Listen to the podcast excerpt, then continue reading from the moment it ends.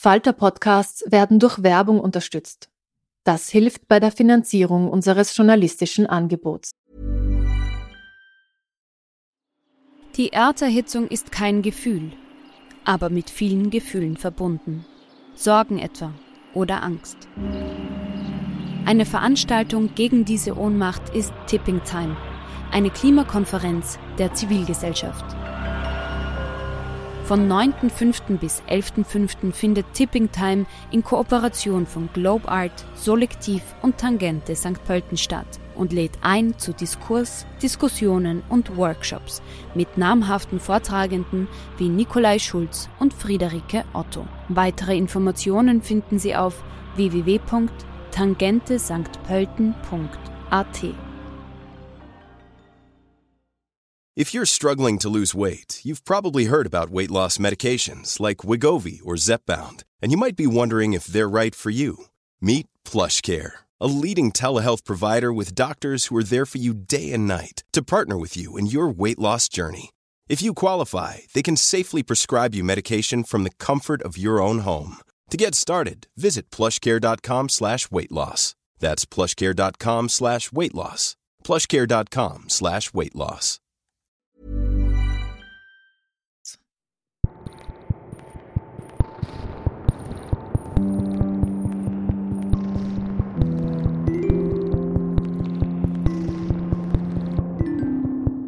Herzlich willkommen bei einer neuen Folge von Besser lesen mit dem Falter. Heute unterhalte ich mich mit einem Buchhändlerkollegen, Edgar Rey aus der Berliner Buchhandlung Uslar und Rey.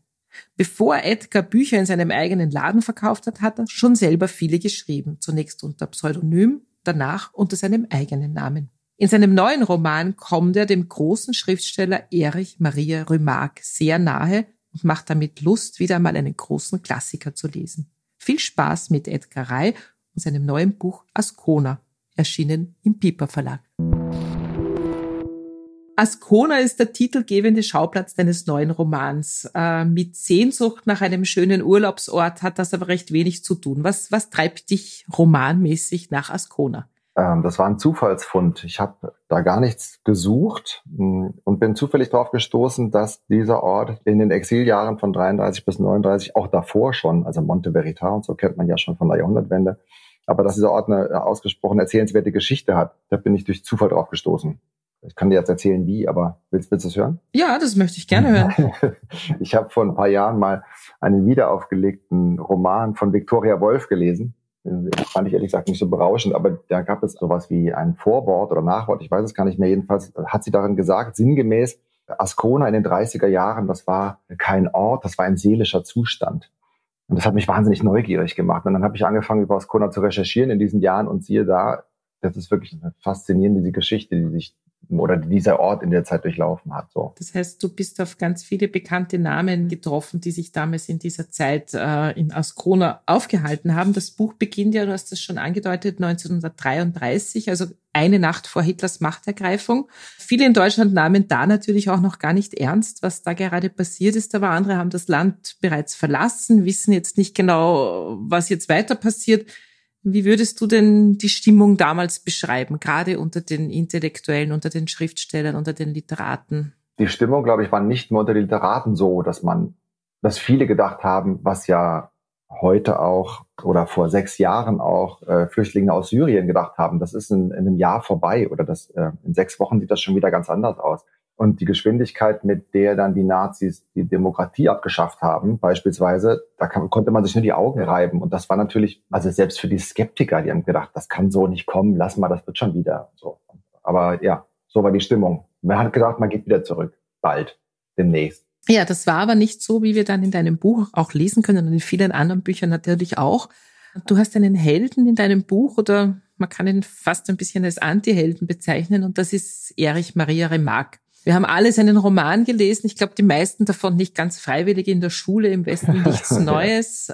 Er ist trotzdem weit nicht so berühmt wie etwa Thomas Mann oder Stefan Zweig. Woran liegt das? Also worauf bist du da gestoßen? Naja, woran das liegt, das, also das liegt, lag jetzt nicht an der Geschichte, die sich dort zugetragen hat, sondern es ist einfach, der ist im, intellektuellen Literaturbetrieb Deutschlands schon nicht so als intellektueller wahrgenommen wie Brecht oder äh, Feuchtwanger oder Zweig oder Mann oder so. Die machten das so ein bisschen unter sich aus. Er schrieb ja auch ganz anders. Ich glaube, er war so ein bisschen außen vor. Die haben den da auch nicht reingelassen, ehrlich gesagt. Ich weiß nicht, ob er reingewollt hätte. Wahrscheinlich ein Teil von ihm schon. Aber im Grunde genommen hat sich dieser Literaturbetrieb in Deutschland damals so ein bisschen gegen ihn gewehrt, würde ich sagen. Ja, das fand ich total spannend beim Lesen, weil diese Diskussion führt man ja auch heute noch. Es geht ja in deinem Buch auch im weitesten Sinn um einen Literaturbetrieb. Äh, also wie gesagt, Remarque war damals einer der erfolgreichsten Autoren, auch weit von den Verkaufszahlen weit über Brecht oder Mann. Und ich habe mir dann so gedacht, gab es damals schon diese seltsame Unterscheidung zwischen dieser sogenannten E- und U-Literatur, über die wir heute immer noch diskutieren? Hm, also für einige auf jeden Fall, die wurde natürlich nicht unter E- und U-Musik geführt, aber vielen war es sehr wichtig, keine U-Literatur zu schreiben. So, die wollten, die, das war schon ein sehr hoher literarischer Anspruch, der da an sich selbst gestellt wurde. Das hat ihn aber nicht interessiert. Ihm ging es ja um eine ganz andere Frage von Authentizität und wie nah komme ich mit den Sprache, mit der Sprache meiner Figuren und entspricht das der Geschichte, die ich erzählen möchte. Also der hat da ganz andere Erwägungen im Vordergrund gehabt und ähm, damit hat er sich selbst so ein bisschen ausgegrenzt. Ja, und gleichzeitig habe sich eine unglaublich große Leserschaft erschlossen, weil ja einfach eben dieses Im Westen nichts Neues ja ein bahnbrechendes Buch damals war und das eben sehr, sehr viele Schichten erreicht hat, einfach auch durch die Art, wie es geschrieben worden ist. Naja, es ist bis heute tatsächlich der meistverkaufte Roman eines deutschsprachigen Autors aller Zeiten. Über 20 Millionen haben die inzwischen verkauft von dem Ding. Es gibt noch ein einziges anderes Buch, was so viel verkauft hat wie der. Jetzt, jetzt rate. Ähm Johannes Mario Simmel. Ah, gar nicht so schlecht. Nein, Patrick Süßkind, das Parfum. Ah, okay.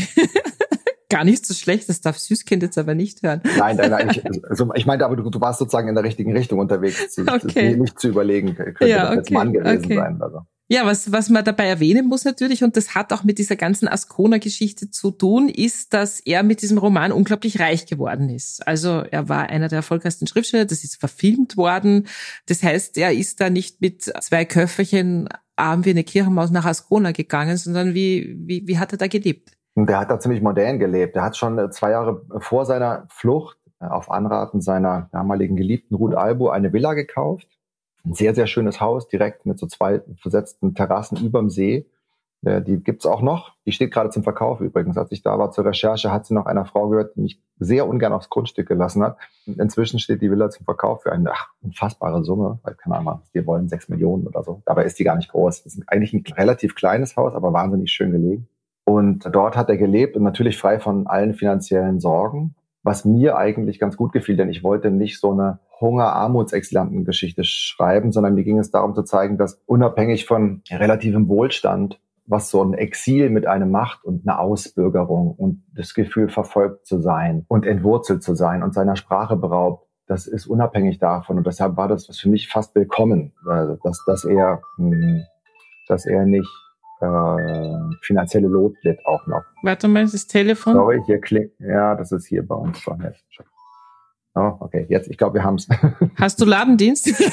ja, ich bin tatsächlich im Hinterzimmer unserer Buchhandlung. Ach so, wirklich? Der, der ja, weil hier der beste Empfang ist. Aber vorne hat jetzt jemand abgenommen. Also ähm, meine Kollegin ist ja. Okay, wir sind wieder in Ascona, nicht in der Buchhandlung. Ähm, ja, also du hast uns schon erzählt, warum du über Ascona schreiben wolltest. Warum aber Erich Maria Remarque? Also warum hast du ihn als Dreh- und Angelpunkt deiner Geschichte genommen? Das war auch ähm, eher ein Glücksfund und es, es war für mich die Rettung, ehrlich gesagt. Ich fand diese Geschichte, je mehr ich recherchiert habe, ist mir alles Mögliche ausgegraben, auch Zeitungen von damals und ganz, also wirklich versucht, viel zu recherchieren, weil mich das wirklich fasziniert hat, was damals in diesem Ort geschah. Und ich fand das unheimlich erzählenswert, hatte aber keine, sah aber keinen Roman. Für mich gab es nichts, was das zu einer romanhaften Geschichte hätte machen können, bis ich auf Erich Maria Remarque stieß. Und dann ist mir aufgefallen, als ich angefangen habe, insbesondere dessen Tagebücher und die Briefe zu lesen aus der Zeit, dass sozusagen seine persönliche seelische Entwicklung in diesen Jahren im Grunde genommen die Entwicklung Deutschlands und Europas in dieser Zeit spiegelt. Also dieser Niedergang und dieser Verlust von allem, das hat sich sehr stark in ihm und in seiner eigenen Entwicklung wiedergespiegelt. Und das fand ich so faszinierend, dass ich gedacht habe, das ist die perfekte Möglichkeit, diese Geschichte zu erzählen, nämlich entlang seiner Biografie. Ja, man muss vielleicht für alle, die jetzt nicht so im Werk von Remarque vertraut sind, so erwähnen, dass er eigentlich damals versucht hat, den großen Erfolg von Im Westen nichts Neues, ein, ein neues Buch nachzustellen. Und das ist äh, lange nicht gelungen, was einerseits natürlich mit Exil zu tun hat, aber andererseits auch mit seinem persönlichen hm, Zustand, sage ich jetzt einmal. Ja, da kamen tatsächlich zwei Sachen zusammen. Er hatte das eigentlich als ganz große Trilogie angelegt, die Idee zu sagen, also im Westen nichts Neues, der Weg zurück und äh, drei Brüder, wie es ja jetzt, also dann bei der Veröffentlichung hieß, hatte zwischendurch einen anderen Namen, sollte Pat heißen. Die waren so als ein großes, als eine große Trilogie geplant. Und im Grunde genommen glaubte er, den Roman bereits abgeschlossen zu haben. Den hat er wirklich kurz vorher fertiggestellt, war frisch abgetippt, den hat er mitgenommen auf die Flucht. Und dann ist ihm in Ascona äh, aufgrund der Ereignisse, die über ihn und über Deutschland, über Europa hereingebrochen sind, ist ihm dann klar geworden, dass das, was er mit dem Roman vorhatte, keine Gültigkeit mehr hat und dass der Roman eigentlich seine Relevanz verloren hat durch das, was passiert ist. Und dann hat er mehrere Jahre lang versucht und das dann am Ende auch geschafft, diesen Roman vollständig zu überarbeiten in Ascona und den sozusagen anzupassen an das, was er damit zeigen wollte. Ja, man kann dein Buch auf mehr oder weniger zwei Arten lesen. Ich nenne es die schnelle und die langsame Art. Die schnelle ist gut, man liest es einfach, gibt sich diesem ganzen Sog hin, leidet und fiebert mit, mit Remark. Die langsame ist natürlich auch gut. Da muss man nur wahnsinnig oft innehalten und das habe ich dann gemacht und all diese Namen nachschlagen, die darinnen vorkommen, weil der ist ja natürlich umgeben mit echten Menschen, die es wirklich damals gab und das ist ja höchst interessant. Wenn ich dich jetzt fragen würde, welche Lesart empfiehlst du denn? Sind beide okay für dich? Das sind natürlich beide sehr okay für mich. Äh, ich mag gerne, wenn man einem Roman nicht unbedingt anmerkt, wie viel drinsteckt. Also ich bin mit der schnellen Lesart total in Ordnung, weil es ist so ein bisschen wie Ostereier versteckt. Man hat halt irgendwie so lauter Sachen, die vergräbt man in dem Roman und wenn man die nicht alle findet, ist auch gut beim Lesen. Wenn man sich da richtig eingraben will, ist Lesertyp abhängig, glaube ich. Jeder soll es so machen, wie er Bock hat, finde ich. Derjenige, der sich eingraben will und dann nachrecherchieren und nebenbei Wikipedia aufhat und die ganzen Namen nachgucken will und was ist denn jetzt passiert und wo, der wird da sicher auch seine Freude mit haben können. Ja, was auf jeden Fall gelungen ist, ist natürlich, dass du einem Remark näher bringst, weil wie gesagt, ich habe, glaube ich, das Buch in der Schule gelesen habe dann noch mal so ein Wiederaufflammen des Buches gehabt, als mein Kind es in der Schule lesen musste und auch wiederum begeistert war, also quasi zwei Generationen danach. Und für mich ist das dann einfach ein super Vehikel, um sich wieder mit einem Autor zu beschäftigen. Und ich muss dazu sagen, ich wusste recht wenig über Remarque. Also wie gesagt, ich habe das Buch damals gelesen. Die Gefahr bei sowas ist ja auch, das habe ich mir dann überlegt, beim Schreiben, man weiß ja im Grunde viel über ihn, wenn man nachschlägt. Man weiß ja die ganze Zeit, wie es ausgeht. Man weiß ja, dass Remarque nicht 1935 im Exil gestorben ist. Das weiß man ja. Ja, das heißt, du, du bringst dich ja außer jetzt, wenn du jetzt einen, einen Roman schreibst mit einer erfundenen Figur, dann kannst du ja mit den Überraschungsmomenten arbeiten. Das hast du hier ja nicht. Naja, es gab schon ein paar ähm, Momente, die auch mich überrascht haben bei der Recherche. Also das Wiedersehen von Ruth Albu beispielsweise nach drei Jahren in Budapest zufällig. Das war für mich ein ganz starkes Moment und es gab, es gab ganz viele Sachen, die für mich vollkommen neu waren und äh, überraschend auch. Also ich plaudere jetzt ein bisschen aus dem Nähkästchen. Der Roman ist tatsächlich sehr streng nach beinahe ähm, Drehbuchidee konzipiert und dann hinterher habe ich aber versucht, alle Wände und Überraschungsmomente möglichst zuzuschütten, damit man das beim Lesen gar nicht so merkt, dass das jetzt, oh, hier kommt aber der, der nächste Wendepunkt und jetzt passiert was anderes. So, das habe ich versucht dann äh, unsichtbar zu machen beim Schreiben. Ja, ich oute mich jetzt einfach hier als Leserin, die nicht sofort auswendig wusste, wann Erich Maria Remarque gestorben ist. Das heißt, ich habe dann beim Drittel des Buches panisch nachgeguckt, oh Gott, ist der jetzt gestorben, weil das ist natürlich sehr dramatisch, wie der da lebt. Das ist ja kein braver, biederer Typ, der da jetzt in seinem schönen Haus in Ascona sitzt und jeden Tag von neun bis äh, 16 Uhr an seinem Roman arbeitet, sondern der hat ja ein ziemlich wildes Leben gehabt. Er hat es aber überlebt, wie wir Gott sei Dank alle wissen. Mhm. Erzähl uns ein bisschen was über dieses tragische, aber doch wilde Leben. Er war natürlich ein extremer Trinker, das wurde auch nicht besser im Exil. Der war schon vorher dem Alkohol sehr zugeneigt und er ist dann auch relativ alt geworden. Aber im Grunde genommen war es ja auch der Alkohol, den er zugrunde gerichtet hat oder mit dem er sich zugrunde gerichtet hat. Auf der anderen Seite war der auch ein bisschen so seine Rettung. Es gibt ein, ein Zeugnis aus der Zeit von ihm selber, wo er mal in Dietrich zuliebe mal eine Woche keinen Alkohol trinkt und das ganz furchtbar findet, sagt, werde auf jeden Fall wieder anfangen. Hat überhaupt keinen Sinn ohne Alkohol. Und ja, der hatte schon vorher große seelische Probleme, hat sich selber immer wieder attestiert, depressiv zu sein. Da hilft Alkohol natürlich auch nicht und vor allen Dingen hilft Einsamkeit nicht. Er war abgeschnitten. Er war zwar in seiner Villa mit Blick über den Lago Maggiore und hatte auch oft seine Frau, Ex-Frau und dann wieder Frau bei sich wohnen, hatte dann auch einen Hund beziehungsweise zwei, die für ihn sehr wichtig waren, offensichtlich, kommen auch in, in den Tagebucheinträgen immer wieder vor. Und da sieht man schon, wie sehr er das nötig hatte. Und ähm, am Ende war er dann eben doch auch sehr oft allein und mit seinen Dämonen unterwegs und hat die versucht mit Alkohol zu betäuben und mit Reisen und mit Frauengeschichten und so. Und es wurde halt nicht besser, je länger das Exil andauerte. Und es gab so ein paar Stationen in seinem Exil, die ihn auch wirklich dann nochmal richtig runtergedrückt haben. Also die Ausbürgerung 1938 hätte ihm eigentlich egal sein können. Da war der sowieso längst durch mit dem Thema. Aber er hat das, das hat ihn so verletzt. Ähm, und so gibt es einige Stationen auf dem Weg in den Keller. Äh, hattest du Schwierigkeiten, in seinen Kopf zu schlüpfen oder war das leicht für dich? Solange ich über ihn recherchiert habe und so, kam das nur so als Idee, dass er möglicherweise eine zentrale Rolle spielen könnte. Richtig nah bin ich ihm gekommen mit den Tagebüchern und den Briefen. Die sind auch unheimlich stark literarisch. Also eigentlich finde ich die auch besser als seine Romane heute, so aus der Rückschau gelesen.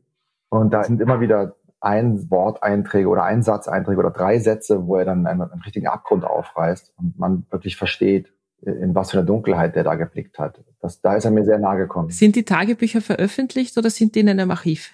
Es gibt eine Auswahl seiner Tagebücher als ein Band einer Gesamtausgabe. Mhm. Normal zu kriegen ist sie, glaube ich, nicht mehr. Ich habe die immer in der Bibliothek mir mhm, äh, durchgelesen. Ja, das ist interessant, weil während ich jetzt hier mit dir rede, fällt mein Blick auf die Schnitzler-Tagebücher, die sich hier auf meinem Schreibtisch aufreihen. Und da ist es ja eher so, dass mir der Schnitzler beim Tagebuchlesen eher unsympathischer geworden ist, weil der schreibt ja nur über um, Verdauungsprobleme und seine zickige Ehefrau oder so. Das dürfte bei Remarque dann ein bisschen anders gewesen sein, oder? Das ist allerdings anders gewesen, weil Verdauungsprobleme, die er, ach so, Rückenprobleme hatte er, starke Rückenprobleme. Man sagt, das wichtigste Organ für einen Schriftsteller ist gutes Sitzfleisch, braucht einen dicken Arsch.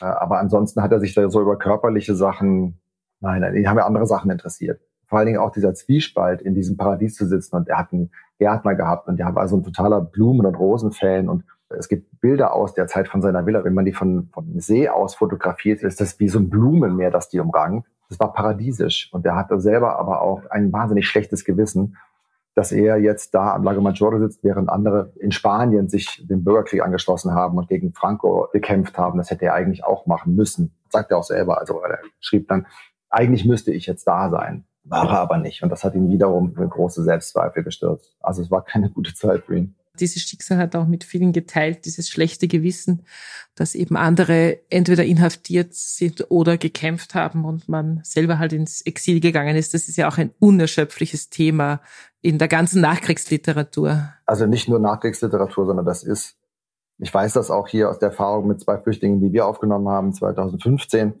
Das geht nicht weg, mhm. wenn du aus einem Land wie Syrien kommst mhm.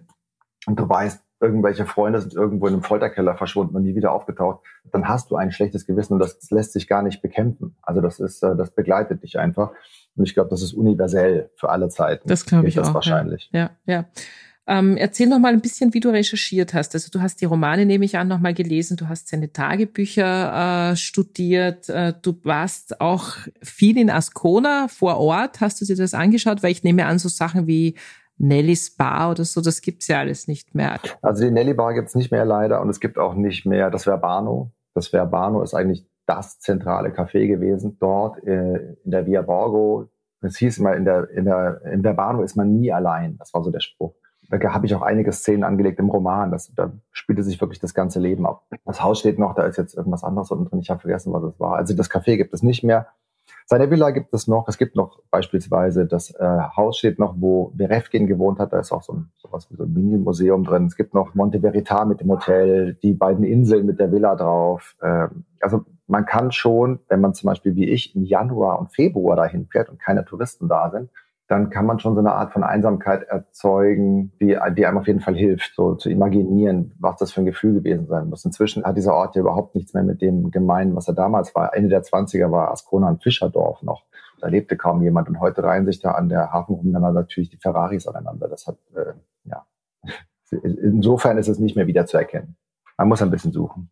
Was ich im Buch sehr eindrucksvoll fand, ist, wie du die Schreibhemmung beschreibst von Erich Maria Remarque. Also seine Unsicherheit, dass der Roman nur so eine Eintagsfliege war, ein Glücksfall und dass es eigentlich gar nicht kann. Alle anderen sind die Schriftsteller und er hat halt irgendwie einen Roman geschrieben, der halt funktioniert hat. Ist das was, was einem als Schriftsteller selber auch immer bekannt vorkommt? Du schreibst ja auch schon seit längerer Zeit? Also ich habe mich daran gewöhnt, dass es also im Entstehungsprozess eines Romans kommt immer ein genereller Zweifel ziemlich kurz bevor ich auf die Zielgerade einbiege. Das sagt mir dann immer, dass ich jetzt sozusagen nach der nächsten Biegung sozusagen das Ziel ins Blickfeld rückt und da kommt bei mir meistens nochmal so ein Moment, wo ich denke, ist das, taugt das überhaupt irgendwas? Und dann darf ich nach Möglichkeit nicht zu genau lesen, weil dann streiche ich zu viel weg. Ich bin halt inzwischen auch schon ziemlich erfahrener Schreiber. Äh, man lernt auch damit umzugehen.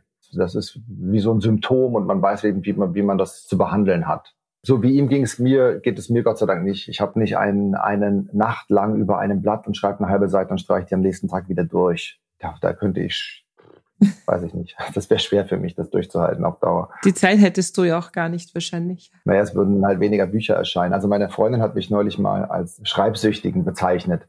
Und ich habe einen relativen Output und ich gibt so wahnsinnig viel zu erzählen und das Leben ist so schamlos kurz und ich irgendwie komme ich sowieso nie hinterher wenn ich so eine Disposition hätte wie äh, Remarque, dann wäre das für mich wirklich fatal. Gott sei Dank habe ich also diese Probleme nicht, die er hatte.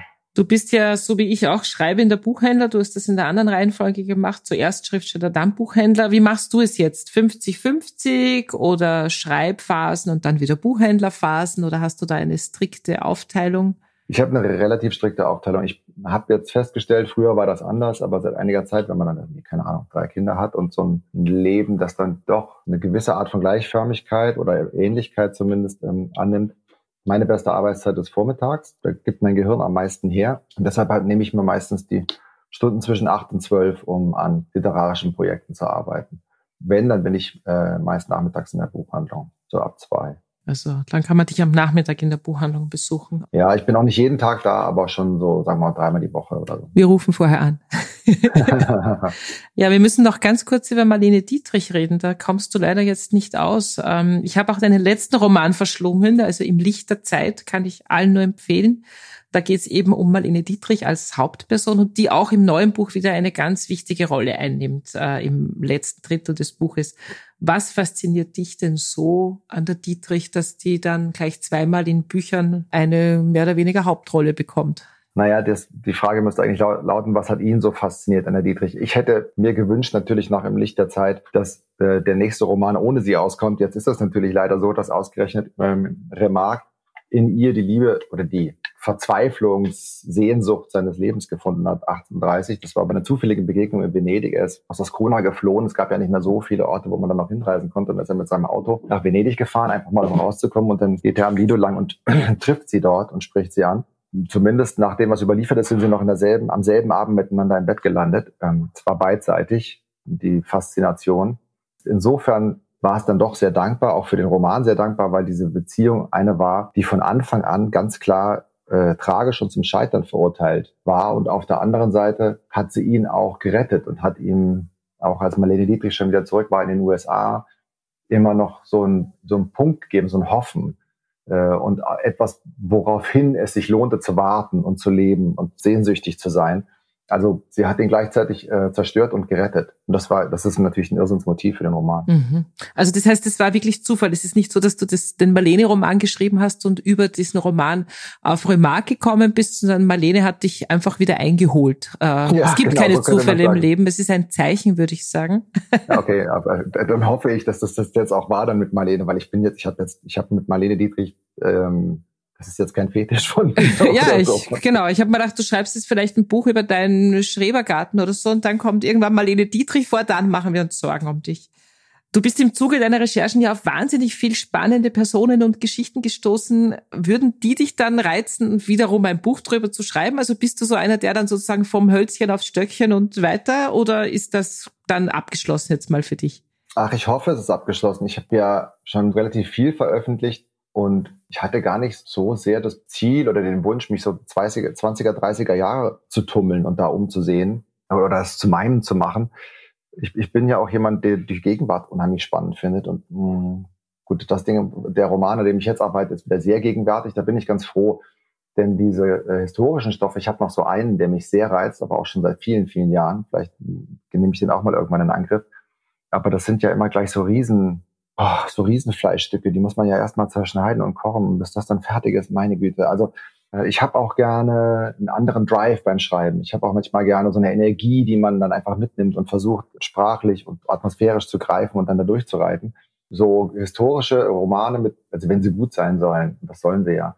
Wenn ein historischer Roman oder ein Roman mit einem historischen Thema, dann, dann ist das, äh, ist das immer gleich ein Marathon, ein richtiger. Es geht alles, man kann das alles machen und das ist eine, eine große hm, Konzentrations- und, und auch eine Emotionsleistung, aber es ist sehr anstrengend. Also ich war ganz schön geschlaucht, als ich fertig war damit. Es gibt eine ganz liebe Kollegin von mir in der Buchhandlung, die lässt liebe Grüße ausrichten. Sie möchte hm, gerne wieder sowas wie nächsten Sommer von dir haben. Ja, ja? ja sowas ja, wünschen okay. wir uns. Das steht nämlich hm. seit vielen, vielen Jahren in unserer Buchhandlung. Wir haben ein riesiges Regal, wo die Lieblingsbücher der Mitarbeiter drinnen stehen. Und da steht immer der nächste Sommer drinnen. Also bitte, sowas wird gerne von Hartliebs Bücher verlangt. Ja, der, äh, der Verlag hätte auch gerne noch mal so eins. Okay, vielleicht einigen wir uns drauf. Ja, dann würde ich sagen, ich lasse dich mal ein bisschen Bücher verkaufen oder das nächste Buch schreiben und ich bedanke mich sehr für das Gespräch und freue mich, wenn wir uns sehen. Ja, ebenfalls. Vielen Dank. Bevor Edgar Rey eine kurze Stelle aus seinem Buch Ascona liest, hören wir noch ein paar aktuelle Buchbesprechungen aus der Falter-Redaktion. Hallo, mein Name ist Kirstin Breitenfellner. Ich betreue im Falter das Sachbuch und habe heute ein Buch mitgebracht, und zwar von Lucy Pollock. Das Buch über das Älterwerden. Der Untertitel ist in Klammer gesetzt für Leute, die nicht darüber sprechen wollen. Erschienen im Dumont Verlag. Also den Titel, den finde ich schon mal sehr klug gewählt, denn älter werden und alt sein ist ja doch ein Tabuthema und ein Prozess, der aus der Öffentlichkeit verbannt wird. Und das, obwohl immer mehr Menschen alt werden und mehr Lebenszeit in hohem Alter verbringen. Eine Volksweisheit sagt ja, wer nicht alt werden will, muss jung sterben. Das will natürlich auch niemand. Also wollen alle irgendwie alt werden, aber dann doch nicht. Und die Frage ist, das wird ja so an den Rand gedrängt, warum soll man sich schon jetzt damit auseinandersetzen? Das kann natürlich sein, weil die eigenen Eltern langsam pflegebedürftig werden und man sich einfach mehr über das Thema wissen möchte. Ich finde aber auch, dass das Buch dazu dient, sich selbst die Angst vor dem Altwerden zu nehmen. Zum Beispiel, indem Lucy Pollock den Prozess des normalen Sterbens beschreibt, des Sterbens ohne eine Krankheit sozusagen, nimmt sie ihm viel von seinem Schrecken. Ja, also sie beschönigt dieses Altwerden in diesem Buch in keiner Weise und trotzdem ist das Buch beruhigend, finde ich, denn es ist ja so, dass man sich mehr vor dem Unbekannten als vor dem Bekannten fürchtet. Lucy Pollock ist Geriaterin und bringt eine 30-jährige Erfahrung in ihr Buch ein und stellt also alle großen Themen und Problemfelder des Altwerdens dar, meistens an Fallbeispielen, die oft so fast romanhaft erzählt wird, wenn sie dann jemanden besucht und wie es dort aussieht, wie dieser Mensch ist. Und es liest sich wirklich sehr angenehm, sehr leicht. Und trotzdem werden halt die großen Themen im Kapitel abgehandelt. Da geht es um Stürze und wie sie vermieden werden können, um das heikle Thema der Inkontinenz und die Scham, die diese ja begleitet, um die Neben- und Wechselwirkungen von Medikamenten und die Gefahr von einer Übermedikation und dann natürlich um das große Thema Demenz. Ja, Lucy Pollock ist eine Britin und das merkt man an diesem Buch. Das strotzt nur so vor Klugheit und Pragmatik und auch diesem speziellen trockenen britischen Humor. Und überzeugend fand ich, dass sie Lösungsansätze nicht nur körperliche Beschwerden, sondern auch die Psyche, die Ängste, die Vorlieben und das Umfeld berücksichtigen. Also da geht es nicht immer nur darum, Krankheiten zu heilen. Krankheiten im hohen Alter kann man ja oft gar nicht mehr heilen. Man kann damit leben oder sie lindern. Ja, man spürt irgendwie in jeder Zeile, dass Lucy Pollock ihre Arbeit liebt. Also das ist für mich ein sehr erfrischender Zugang, auch weil sie Beschwerden nicht als gegeben ansieht. Also bei Stürzen fragt, sagt sie da zum Beispiel, Stürze kommen zwar oft vor, aber die sind trotzdem nicht normal und sogar sowas anscheinend Normales wie Stürze kann man vermeiden. Und es sind erstaunliche Strategien, die da erarbeitet wurden auch schon. Das wusste ich zum Beispiel persönlich überhaupt nicht. Und sie weist auch immer wieder darauf hin, was die Medizin noch nicht weiß und hört trotzdem nicht auf, nach einer Lösung zu suchen ja, sehr warmherzig, mit viel Einfühlungsvermögen. Und vielleicht klingt das jetzt ein bisschen pathetisch, aber dieses Buch ist wirklich dazu angetan, zumindest bei mir hat es geklappt, den Glauben an den Arztberuf zurückzugeben. So, danke für die Tipps und jetzt hören wir Edgar Rey aus seinem Buch Ascona, erschienen im Piper Verlag. Die Hände am Lenkrad schlich Erich die Brandenburger hinunter. Der Koffer war verstaut, das fertige Manuskript lag auf dem Beifahrersitz. Beschwert von der tragbaren Remington Modell 5. Er hatte den Mantelkragen aufgestellt und sein Gesicht bis auf die Augenpartie mit dem Schal umwickelt, den Jutta ihm zu Weihnachten geschenkt und den Erich für zu lang befunden hatte. Jetzt war er dankbar für jeden Zentimeter. Er hätte den Kurfürstendamm nehmen können, doch ein warnendes Gefühl ließ ihn in die Gegenrichtung abbiegen. Albern, kindisch geradezu. Was war das überhaupt, diese, diese Flucht? Hysterisch. Was sollte ihm schon passieren? Und doch saß er hinter dem Steuer und stahl sich den vereisten Hohenzollern hinunter aus der Stadt hinauf. Auf der Kronprinzenallee kam ihm ein Verband aus drei Autos entgegen. In der Mitte eine schwarze, schwere Limousine, Mercedes W07. Was hatte Roth gesagt? Hitler habe sich am Abend noch nach Grunewald hinausfahren lassen? War er das, der da gerade an ihm vorbeifuhr? Erich steuerte seinen Lancia an den Straßenrand, ließ den Motor laufen, streifte einen Handschuh ab und suchte in den Taschen seines Mantels nach dem Zigarettenetui. Er fand es, zündete sich eine an, inhalierte. Was konnte Hitler von Oskar von Hindenburg wollen, wo doch allgemein bekannt war, dass der Reichspräsident seinen Sohn für einen Taugenichts hielt? Erich rief sich Ruths Worte ins Gedächtnis. Wenn er einmal drin ist, bist du der Erste, den sie sich vornehmen. Er klemmte sich die Zigarette in den Mundwinkel, zog seinen Handschuh über und ließ die Kupplung kommen. Vor ihm lagen tausend Kilometer. Als er von Locarno kommend auf der schmalen Brücke die Maggia überquerte und seinen Wagen an den schneebedeckten Feldern vorbei zum vertrauten Campanile von San Pietro e Paolo hinabrollen ließ, lagen 14 Stunden Fahrt hinter ihm. Noch immer fühlte sich seine Flucht unwirklich an, als wäre die Welt um ihn herum in Auflösung begriffen. Er brauchte dringend einen Menschen um sich. Stimmen, sonst würde er sich noch selbst auflösen. Er kannte diesen Zustand die Unfähigkeit, etwas anderes zu tun, als einen Punkt an der Wand anzustarren. Erich passierte die Kirche, tauchte in die Gasse ein, die zur Piazza hinunterführte, stellte seine Lancia an der Promenade ab und stieg aus dem Wagen. Seine Finger waren klamm, die Füße eisig, vom See stieg Nebel auf, das Wasser wie Stein. Zwei Männer tippten im Vorbeigehen an ihre Fischermützen. Viele Dorfbewohner wussten nicht, wer er war, sein Auto aber kannten alle. Er überquerte die Straße und steuerte die Via Borgo an, in der das Café Verbano lag. Ein doppelter Espresso, etwas zu essen, ein Glas Wein, ein Grappa im Verbano, war man nie allein. Mit aufgestelltem Kragen stapfte Erich die Straße hinauf. Über ihm hingen schwertlange Eiszapfen von den Dachvorsprüngen. Dann der vertraute Anblick der Bogenfenster. Erleuchtet, warm.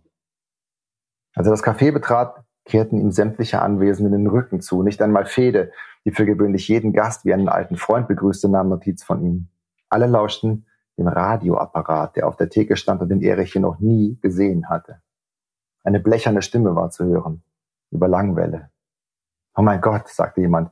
Maria ci aiuti. Einen Moment lang nur knistern im Radio.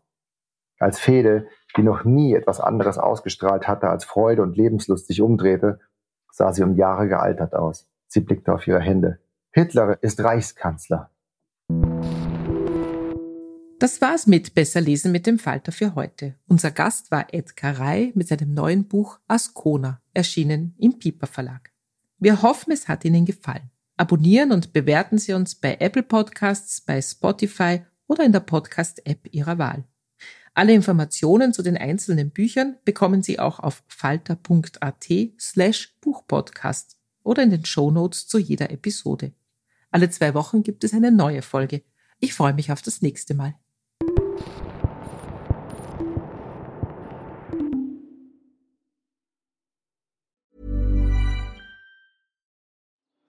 Die Erderhitzung ist kein Gefühl, aber mit vielen Gefühlen verbunden.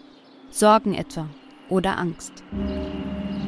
Eine Veranstaltung gegen diese Ohnmacht ist Tipping Time, eine Klimakonferenz der Zivilgesellschaft.